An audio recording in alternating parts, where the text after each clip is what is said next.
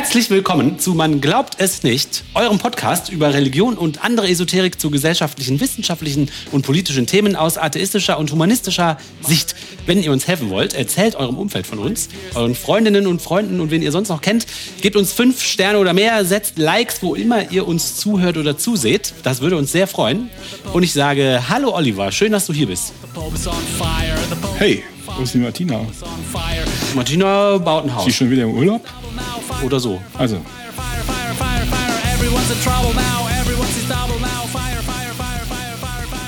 In letzter Zeit waren ja einige Demos äh, gegen rechts. Viele Leute sind auf die Straßen gegangen in allen möglichen Städten. Und Oliver, du warst, glaube ich, auch auf einer, ne? Wie war das denn da? ja, ich bin in Köln äh, auf die Demo gegangen. Das, das, das war ganz nett. Das war vor ja, ungefähr zwei Wochen, so eine der ersten. Und äh, da hat man also schon, schon vom Weiten gemerkt, also wenn man von Weiten kam, und wenn man da, sollte am Heumarkt sein, für die Leute, die das kennen. Und wenn man schon, wenn man am Bahnhof war, hat man gemerkt, dass also sehr viele Leute in die Richtung gehen. Ah ja, cool. Und ich war schon immer mal wieder über die Jahrzehnte auf irgendwelchen Demos und da, da merkt man schon, das ist dann eine große. Ähm, und das war insbesondere überraschend, weil die überhaupt erst zwei Tage vorher ähm, ja, dazu aufgerufen wurde. Und es kamen auch tatsächlich 30.000 Leute zusammen, sagte die Polizei. Nicht schlecht. Und die Veranstalter waren hoffnungslos überfordert. Ja. Also sie hatten mit irgendwie 300, 400 Leuten gerechnet. Und dann hatten sie so einen Wagen, ich das kenne das noch von früher, ich, ein oder zweimal habe ich auch Demos organisiert, dann hatten sie so ein, das im Endeffekt so ein mittelgroßer LKW, da wird auf der Seite die Plane hochgeklappt und zwei Lautsprecher aufgestellt, dann steht da jemand mit einem, mit einem Mikrofon. Und das hatten die auch gemacht. Und es war also hoffnungslos. Die Leute, das ist ein großer Platz, die Leute kamen von allen Seiten, standen in den Nachbarplätzen. Haben Leute, die haben gesungen, Leute haben Musik gemacht. Ah, die Stimmung cool. war sehr gut. Die haben da gestanden, sich unterhalten. Die Leute, die nah genug standen, haben sich äh, das angehört, was die, die Leute da ähm, zu sagen hatten. Ich habe das so halb gehört. Wenn jemand etwas Erfahrung in Public Speaking hatte, entsprechend laut ans Mikrofon ging Ja. und deutlich sprach, habe ich das auch verstanden. Äh, und sonst war es so ein bisschen knödelig und hat man das nicht so verstanden. War aber egal. Ja, war ja. super. Ähm, für mich ist das die- diese Demonstration Tja, fast eine Erleichterung, muss ich sagen. Ich hatte den Eindruck jetzt über das letzte Jahr oder sowas, dass eigentlich die Stimmung in Deutschland immer schlechter wird. Dass diese, diese Umfrageergebnisse für die Rechtsextremen immer höher werden und dass auch rechtsextreme Themen immer mehr die öffentliche Debatte ähm, ja, dominieren. Ja, ne? ja. Ähm, ob es gegen Minderheiten, der, der Holgi von, ähm, äh, von Wer redet ist nicht tot, nennt es immer die Ausländer-Rosswochen sind wieder in Deutschland ausgebrochen. So, es muss, müssen Leute müssen abgeschoben werden. Es wird die kriegen nur noch Sachleistungen. Man muss ihnen das Leben so schwer wie möglich machen. Und dann sind die bösen Trans-Leute, die Woken-Leute, die lauern hinter jedem Baum und so weiter, dieser ganze Ja. Kram. Das, Ja, ja. Mein Eindruck ist äh, im Laufe des letzten Jahres gewesen, dass das Geschrei immer lauter wurde. Und meine Hoffnung ist jetzt, ähm, dass die in Anführungsstrichen normalen Leute, die nicht engagiert sind und die nicht auf Demos gehen oder das einfach noch nie gemacht haben äh, und sich auch nicht so sehr interessiert, dass die jetzt ihr Steakmesser hinlegen, ihren Suff einparken und da mal hingehen. Weil sie sagen so, nee, das ist das, was das fast zum Überlaufen gebracht hat. Ähm, unsere Kinder kommen aus der Schule nach Hause, da gab es ja es ist ja ganz schlimm. Es gab ja offensichtlich in ganz vielen Schulklassen Diskussionen. Ähm, ja, was machen wir denn, wenn wir abgeschoben werden? Ja, krass, ne? Mhm. Ja, Kinder, Kinder, Ja, die ja. auch seit Generationen in Deutschland leben, die Familiengenerationen seit Generationen in Deutschland leben oder die auch erst vor einem Jahr gekommen sind aus dem Kriegsgebiet. Ja, Ja, gibt es ja so ein paar, dass die dann mit den Lehrern, die Lehrer fragen, was machen wir denn, wenn wir, wenn wir ausgewiesen werden, wenn unsere Familien deportiert werden. Und ich stelle mir vor, dass dann auch wirklich die, ähm, die Kinder nach Hause kommen und dann auch diese Steakmesser-Sufffahrerfamilien sagen, so, nee, also das geht nicht. Das, jetzt ist genug. Ja, ja, jetzt ist wirklich genug. Ne? Die auch vielleicht auch sagen, die Stimmung wird immer schlechter, aber vielleicht selbst für sich nicht fürchten. Dass sie jetzt auch sagen, so, so jetzt ist gut. Und man sieht, ich habe hab mal geschaut, ich kann das jetzt nicht referieren, aber ich habe in den letzten Tagen geschaut, die Umfragewerte der AfD gehen in den Keller. Für die aktuellen Umfragen. Ja, Im Keller ist übertrieben, aber sie kommen aus dem dritten Stock zurück, sind sie schon im zweiten Stock. Also, man, also der Rückgang ist äh, mit deutlich mehr als der Messfehler wäre, ne? Ja, mein Eindruck ist das. Ja, ja. mein Eindruck ist das auch. Hm. Und die haben ja auch offensichtlich Angst. Die sagen, die, die ähm, AfD versucht ja irgendwie irgendwie ihren Leuten klarzumachen, dass das jetzt gekaufte Leute seien, die die Bundesregierung dahingestellt hat. Ja, wahlweise gekauft oder mit Photoshop reinretuschiert. Ja, genau. Massen, Menschenmassen, ne? Und das ist halt, deshalb ist es halt auch so wertvoll, dass die Leute nicht bloß in, in ich sag mal, in Köln und Berlin auf die Straße gehen und in so zweitrangigen Großstädten wie Hamburg und München vielleicht noch, sondern ähm, auch in den kleinen Städten, insbesondere, und das finde ich richtig gut, in den Kleinstädten im Osten. Im Osten, ja. Habe ich auch. Wo gehört. es auch richtig Mut erfordert, ähm, zu sagen, nee, wir organisieren da ja. Wir gehen nicht nur hin, sondern wir organisieren das jetzt auch. Ja. Das muss ja jemand auch organisieren. Ja. Und dann bist du ja sichtbar. Dann bist du sichtbar. Das fand ich, ich bin ja so, ich bin so ein Turbo-Wessi, ne? Ich weiß nicht, ob das im Podcast so oft rüberkommt, aber ich bin so, ich verstehe das gar nicht, was die da drüben machen, die Leute. so aus der Ferne, aus sicherer Distanz äh, äh, schaue ich mir das an. Ich verstehe das überhaupt nicht, liebe Ostlerinnen und Ostler, äh, und Ostler, was ihr da macht. Ähm, aber das finde ich, find ich total toll. Aus Luckenwalde und solchen Städten. Ja wo die sich ja sagen, nee, wir haben keinen Bock mehr auf diese Leute. Wir haben keinen Bock mehr, dass die Baseballschlägerjahre zurückkommen. Ja, ja. Das, äh, das finde ich cool. Ich fand es auch richtig cool. Ich war leider nicht da, weil ich im Auto saß und von einer Reise zurückkam. Äh, aber ich habe von dir zum Beispiel und auch von meinem Bruder Fotos geschickt bekommen und mir ist schon so eine kleine Träne im Knopfloch gekommen, weil ich mich echt gefreut habe. Äh, dass die Leute jetzt, und es war ja wohl auch, äh, wie ich das gesehen habe, super gemischtes Publikum, halt nicht nur irgendwelche Linksaktivisten, äh, sondern halt wirklich ein breiter Durchschnitt durch die Bevölkerung, sozusagen in Anführungsstrichen normallos, äh, mit Kindern und ohne Kinder und dies und das. Und das fand ich auch sehr beeindruckend, auch aus dem Auto, auf der Autobahn. Ja, das fand ich auch interessant. Und das sind, war halt nicht, das, das waren ganz normal, in Anführungsstrichen, ganz normale Leute. Deshalb reite ich da so drauf rum. Genau. Das waren nicht Leute, von denen ich vermuten würde, die gehen in Anführungsstrichen routiniert auf solche Demos. Ja, ne? ja, genau. Ich bin das auch nicht. Ich war das mit Anfang 20 bin ich oft gegangen. Na, jetzt, jetzt muss es schon irgendwie echt wehtun und in diesem Fall tut es das. Ja, ja. Aber ich bin überzeugt davon, Till, du musst dich nicht grämen. Ähm, 2024 wird ein Jahr, wo wir vermutlich alle viel auf Demos gehen müssen mit den, mit den Landtagswahlen im Osten, die da äh, vor uns sind. Ich glaube im, im November oder was? Im Herbst, ich weiß es aber Im Herbst, ja. Eigentlich wollten wir darüber gar nicht reden. Wir machen es einfach nur. ja. Ich gehe davon aus, das eine oder andere Mal ähm, werden wir da schon noch, noch hingehen müssen. Und ich möchte eigentlich auch die Hörerinnen und Hörer auffordern. Anfeuern. ja, ja. Legt euer Schnitzelmesser hin, bringt eure vier Kinder ins Bett, packt das Suff ein und geht äh, Geht zur Demo. Es ist sehr lustig. Es ja, geht zur Demo. wirklich gute Stimmung. Äh, genau, ich werde auch, ich werde auch zu Demos gehen. Äh, die Gelegenheit wird sich sicher noch bieten. Ich, genau, also ich bin dabei. Ich finde das auch. Sollten wir alle machen. Till. Ja.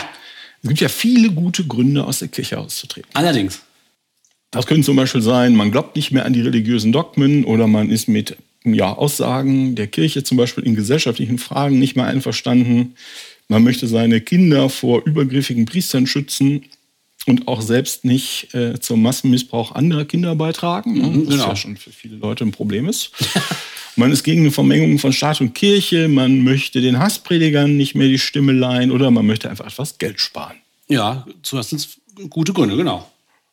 Ja, aber ich meine, während jedes Jahr so ein bis zwei Prozent der Mitglieder aus der Kirche austreten, bleiben ja im Umkehrschluss 98 bis 99 Prozent der Leute Mitglied. Man kann es kaum glauben, ne? man glaubt es nicht. Ja, aber das bedeutet, deutet ja darauf hin, dass es vermutlich auch gute Gründe geben muss, in der Kirche zu sein. Sonst ah. würden das ja nicht so viele Leute machen. Das ist ein interessanter Gedanke. Da habe ich noch nie drüber nachgedacht. Noch nie drüber nachgedacht. Ja, und könntest du denn jetzt mal so spontan überlegen, was könnten das denn für Gründe sein? Ich weiß nicht, ob es ein guter Grund ist, aber ein Grund ist doch bestimmt Faulheit. Oder Gott will es. Oder es riecht so gut. Oder ich will aber zur Hochzeit ein weißes Kleid anziehen. Also das ist ein Grund, den ich auch äh, kenne und in etwas, etwas versteckter, aber nur wenig versteckter Form auch schon gehört habe. Ein anderer Klassiker ist, aber der Pfarrer war doch immer so nett. Mhm. Ein anderer, anderer Grund ist vermutlich, Ja, die Kirche tut ja auch so viel Gutes und Ja, die ja. ist ja so sozial, also die Caritas-Lüge, Die Caritas-Lüge, genau. die ja auch vermutlich, also das ist der Grund, den, immer, den man immer hört, äh, wenn die Leute sich nicht trauen zu sagen, der Pfarrer war ja immer so nett oder ich will halt ein weißes Kleid, fick dich. ähm, mir persönlich ist das völlig unverständlich, äh, wie so ein ethisch normal empfindender Mensch in der Kirche bleiben kann. Da brauche ich ja bloß. Ja, mir fällt auch noch ein guter Grund ein, allerdings. Und zwar, äh, das war jetzt gerade im Bekanntenkreis der Fall. Da habe ich mit jemandem drüber geredet, dass ich mir nicht erklären kann, warum man in der Kirche bleibt. Und die Person hat gesagt, ja, ich arbeite im sozialen Sektor und da hat man praktisch gar keinen Arbeitgeber, außer die Kirchen. Und das kirchliche Arbeitsrecht ist ja immer noch sehr merkwürdig. Und da wird auch viel Druck ausgeübt. Und wenn man nicht in der Kirche ist, dann ist es wirklich schwierig, einen Job zu finden. Ja, das ist ein Grund, okay. Das ist ein Erpressereigrund. aber der Kack- gilt halt nur für Scheißgrund. 5% der Leute. Ja, ja, ja, aber okay. Hm, ja. Also mir persönlich ist völlig unverständlich, ich probiere es nochmal. Mhm. Mir persönlich ist völlig unverständlich, wie so ein ethisch normal empfindender Mensch in der Kirche bleiben kann.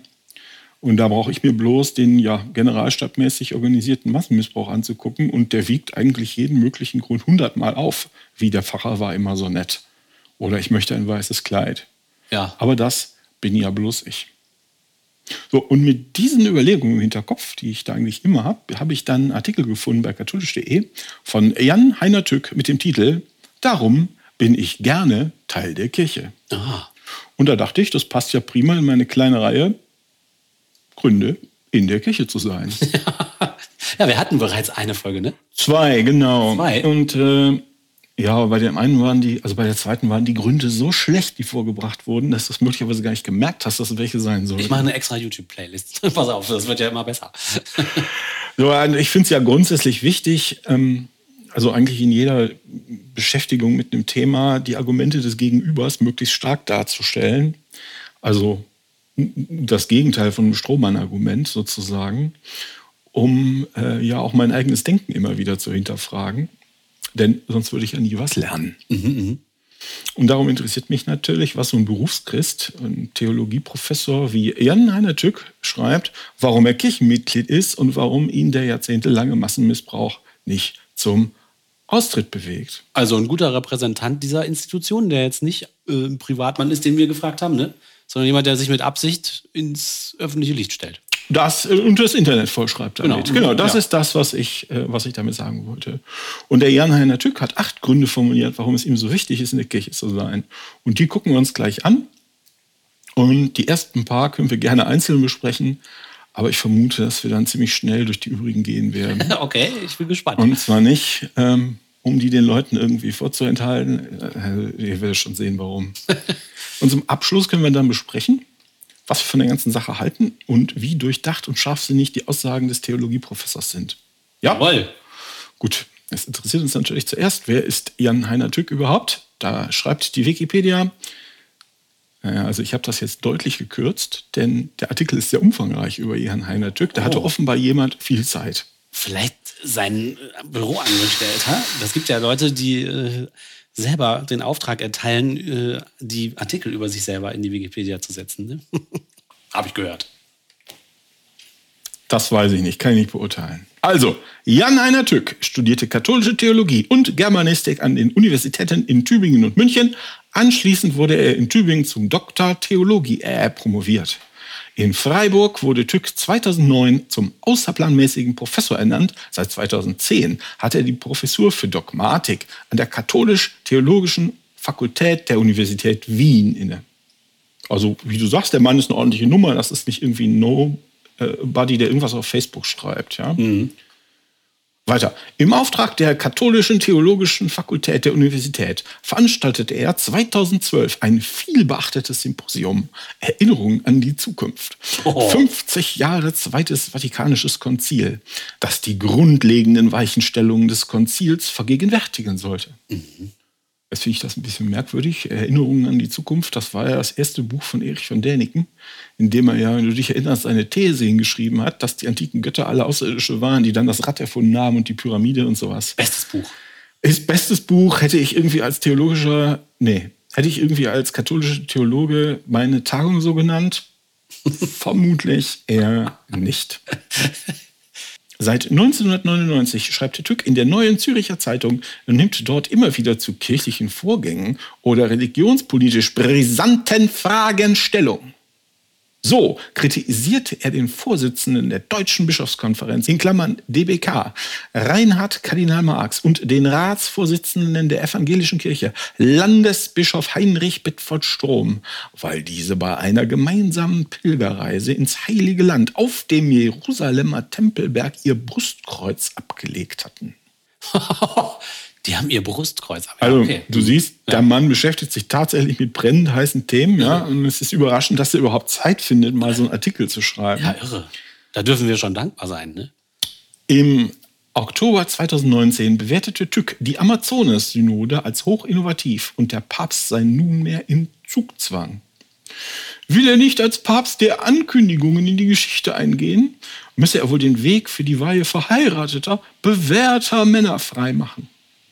Aber gut, das ist ausgefallen dann, ne? Also hat ja, naja gut, Heiner Tück daneben, äh, daneben getippt. Aber egal. Ich lese euch jetzt mal den Artikel vor. Darum bin ich gerne Teil der Kirche von Jan Heiner Tück. Es ist schon bemerkenswert. Inzwischen ist es cooler auszutreten, als drin zu bleiben. Missbrauch und Vertuschung sowie ihre mediale Dauerpräsenz haben den Blick verdunkelt. Selbst überzeugte Katholiken schämen sich, zur Kirche zu gehören. Die Politik geht auf Distanz. Zur Pathologie der Kirche und ihrer fälligen Therapie kommt eine Pathologie der, in Klammern, Selbstwahrnehmung, die sich fast lustvoll auf das Negative fixiert. Es ist Zeit, gegenzusteuern und einmal öffentlich zu sagen, warum ich gerne in der Kirche bin. Das ist eine Unterstellung, ne? Lustvoll sich auf das Negative zu stürzen. Das ist eine, eine unverschämte Behauptung. Ja, das, das lustvoll Negative ist äh, massenhafte ja. Vergewaltigung von Und wenn dann einer wagt, darüber zu schreiben, und so viele Artikel sind das ja gar nicht, wie ich mir das zum Beispiel wünschen würde, dann behauptet der hier, das wäre eine lustvolle, übersteigerte Mediendauerpräsenz. Also das finde ich ein bisschen krass von dem. Und das war nur der Anfang. Denn jetzt kommen die acht Gründe, warum Jan Heiner Tück gerne in der Kirche ist. Jetzt endlich. Erster Grund.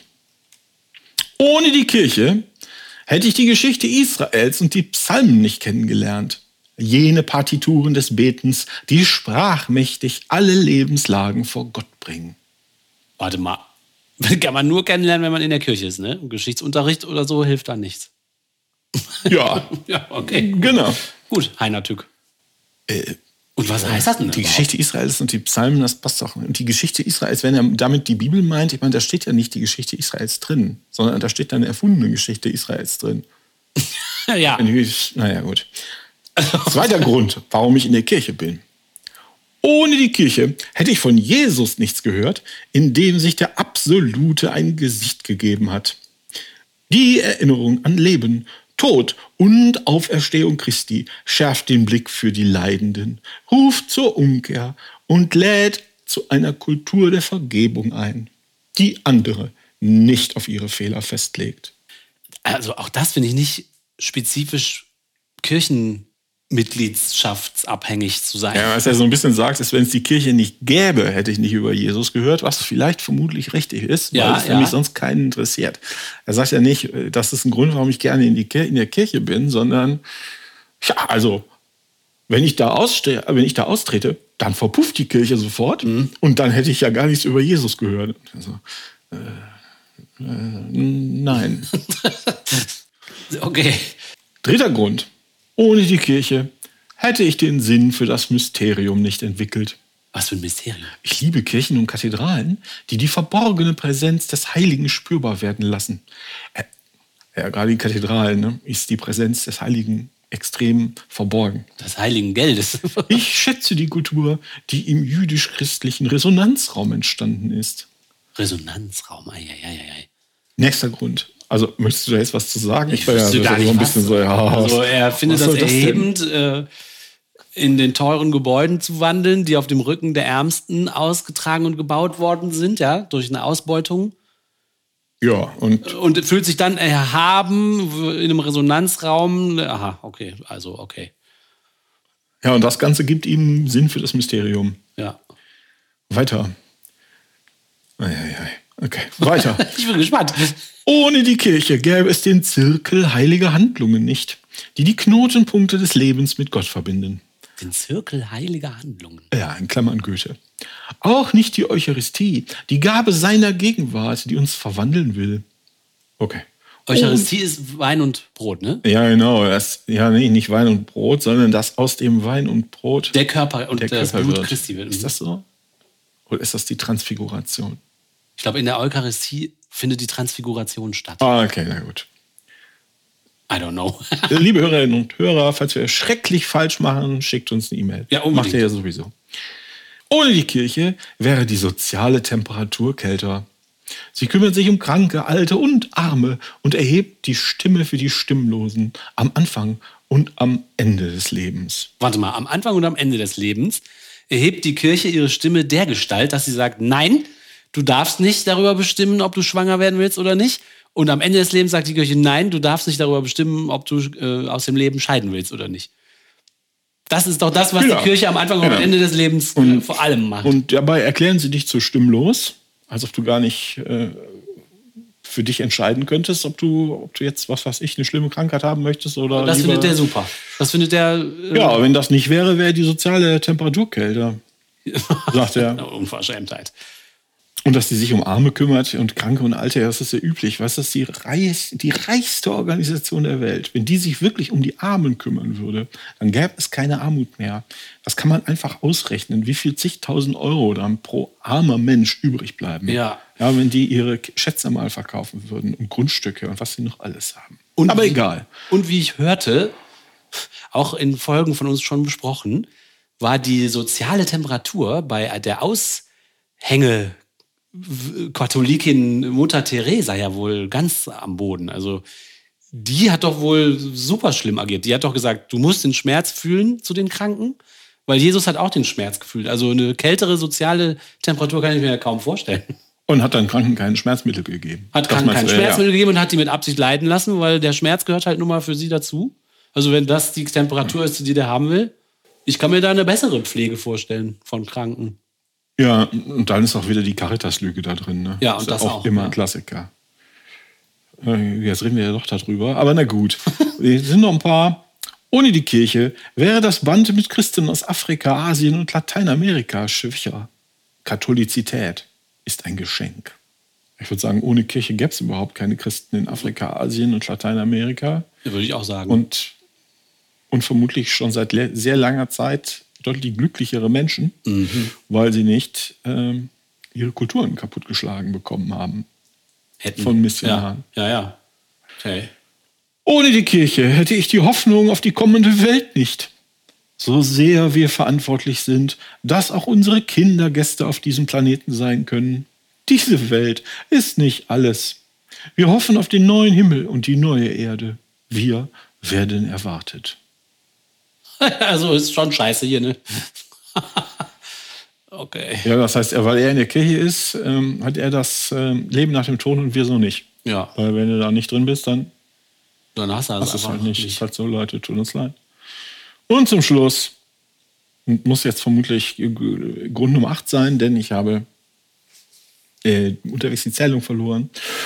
Ohne die Kirche wäre mein Glaube obdachlos und die Welt ärmer.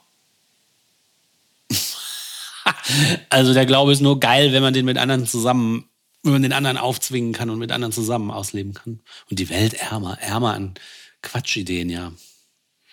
Ja, also das waren jetzt die acht Gründe, die der Theologieprofessor Jan-Heiner Tück angibt, warum er, vermute ich jetzt mal auch andere Christinnen, in der Kirche sind. Und das ist halt ein Mann, haben wir eben gehört, der seit 20 Jahren dafür bezahlt wird, hauptberuflich genau darüber nachzudenken. Mhm, genau. Mhm. Was meinst du? Also mir kommt jetzt keiner dieser Gründe so vor, als ob er die Gründe dagegen, die wir gerade schon aufgezählt haben, irgendwie überwiegen würde. Also die Gründe auszutreten sind meiner Meinung nach immer noch viel stärker. Jeder einzelne Grund auszutreten ist viel stärker als all diese acht Gründe zusammen, die er jetzt da aufzählt. Es sind auch gar keine Gründe, warum Nee. er in der Kirche ist oder irgendjemand in der Kirche sein sollte. Es sind immer Ideen, was passiert, wenn es die Kirche nicht gäbe. Wenn es die Kirche nicht gäbe, dann gäbe es keine Kathedralen. Ja, ja. okay. Und dann ist, bleibt ihm der Sinn fürs Mysterium irgendwo in der Hosentasche stecken oder sowas. Keine ja. Ahnung, was der sich dann vorstellt. Ja. Als ob man dann nicht das Sinn fürs Mysterium anderswo bekäme oder auf andere Art und Weise. Aber ich weiß es nicht. Also gut. Nee. Äh, kann man sagen, wir sind nicht überzeugt. nicht rückstandslos überzeugt. Ne? Aber es gibt ja auch noch den Religionssoziologen Detlef Pollack, der führt ein paar äh, Punkte hinzu in einem anderen Artikel, den ich zufällig ungefähr zur gleichen Zeit gefunden habe. Und vielleicht erklären die uns ja die Situation besser. Ja, okay. Ja, hm. so, der Detlef Pollack ist nämlich evangelischer Theologe, diesmal eben. Der war Katholik und ja. Professor für Religionssoziologie an der Westfälischen Wilhelms-Universität Münster. Und der sagt ebenfalls bei katholisch.de, eine Gesellschaft ohne Kirche ist ärmer. Es fehlt die katholische Messe mit dem Einzug des Priesters im Ornat, mit Messdienern, Weihrauch und rauschendem Orgelklang. Die schlichte Anmut eines Kirchenraums der Reformierten, die aufopferungsvolle Strenge der Diakonissen. Sehe die hier. Frauen in hohen Lederstiefeln mit einer Peitsche, ja. Das Gebet im stillen Kämmerlein. Und auch der erbarmungsvolle Blick auf unser armseliges Leben. Das und noch viel mehr. Das würde fehlen. Ja. Ja, ja stimmt. Das würde fehlen. Ist ja nicht so schlimm. Ja, was gibt es denn noch zu sagen? Also, okay, jetzt haben wir haben wir uns diese Gründe angeguckt. Und was gibt es jetzt noch zu sagen zu den Gründen, die die beiden Herren Professoren äh, vorbringen, warum sie der Kirche die Treue halten?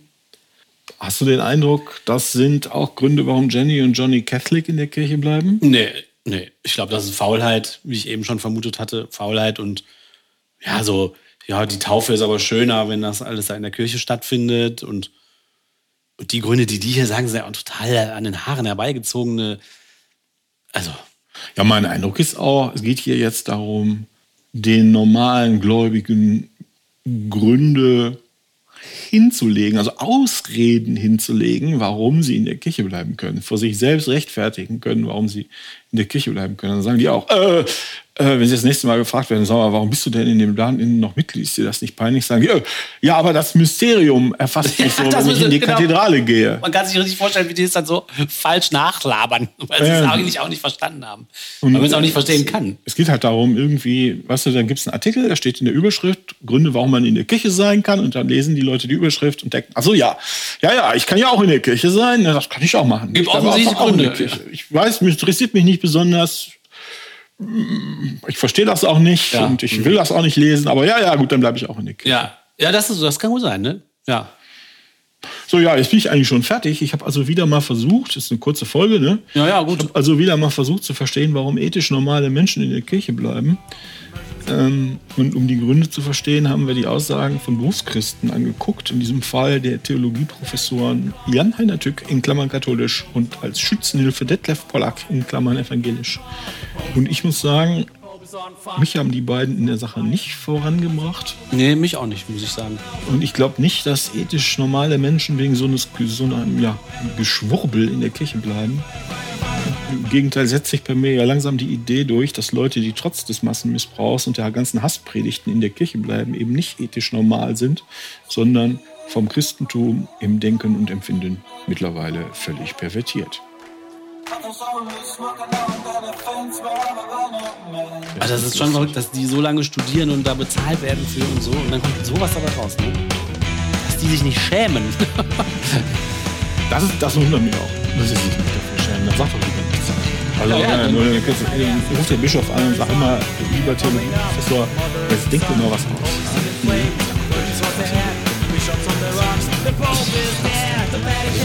Schon nicht mehr drüber lachen. Nee, das ist einfach so mega langweilig im Grunde genommen. Total inhaltslos.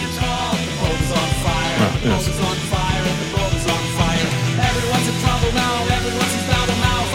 Und schon wieder geht eine Folge zu Ende von Man glaubt es nicht, eurem Podcast über Religion und andere Esoterik.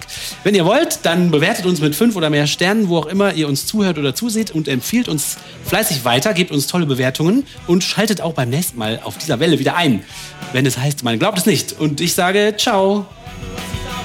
Macht's gut, Leute. Tschüss.